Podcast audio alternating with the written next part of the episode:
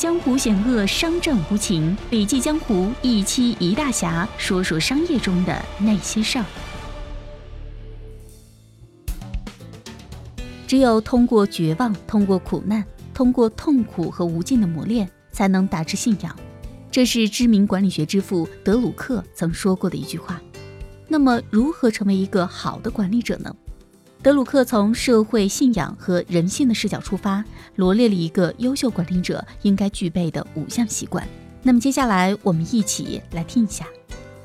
五项主要习惯是领导特质论的主要流派。德鲁克指出，有效的管理者具有不同的类型，缺少有效性的管理者也同样有不同的类型。因此呢，有效的管理者与无效的管理者之间，在类型、性格及材质方面是很难加以区别的。有效性是一种后天的习惯，既然是一种习惯，便可以学会，而且必须靠学习才能获得。他认为，一个优秀的管理者应该具备以下五项主要习惯：第一个是善于利用有限的时间，时间是最稀有的资源，丝毫没有弹性，无法调节，无法贮存，也无法替代。时间一去不复返，因而永远是最短缺的。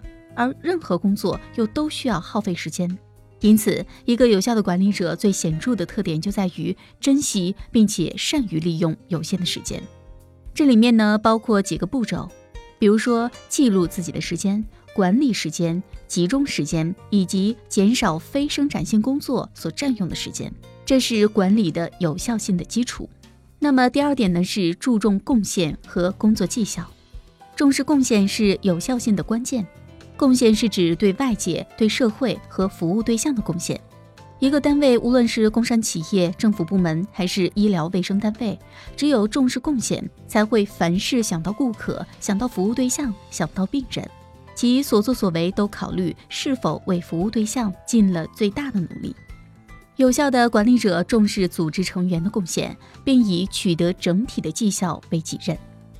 每一个组织都必须有三个主要方面的绩效，那就是直接成果、价值的实现和未来的人才开发。企业的直接成果是销售额和利润，医院的直接成果是治好病人。价值的实现指的是社会效益，比如说企业应为社会提供最好的商品和服务。未来的人才开发可以保证企业后继有人。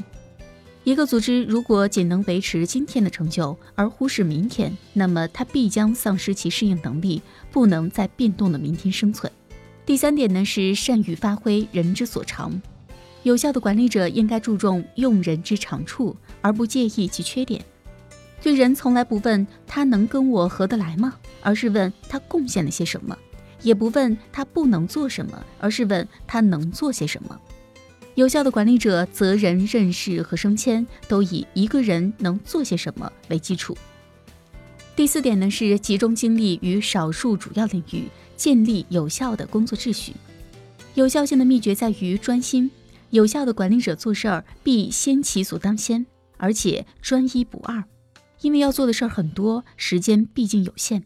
而且总有许多时间非本人所能控制，因此呢，有效的管理者要善于设计有效的工作秩序，为自己设计优先秩序，并且集中精力坚持这种秩序。第五点呢，也就是最后一点，叫做有效的决策。管理者的任务繁多，决策是管理者特有的任务。有效的管理者做的就是有效的决策。决策是一套系统化的程序，有明确的要素和一定的步骤。一项有效的决策必然是在议论纷纷的基础上做成的，而不是在众口一词的基础上做成的。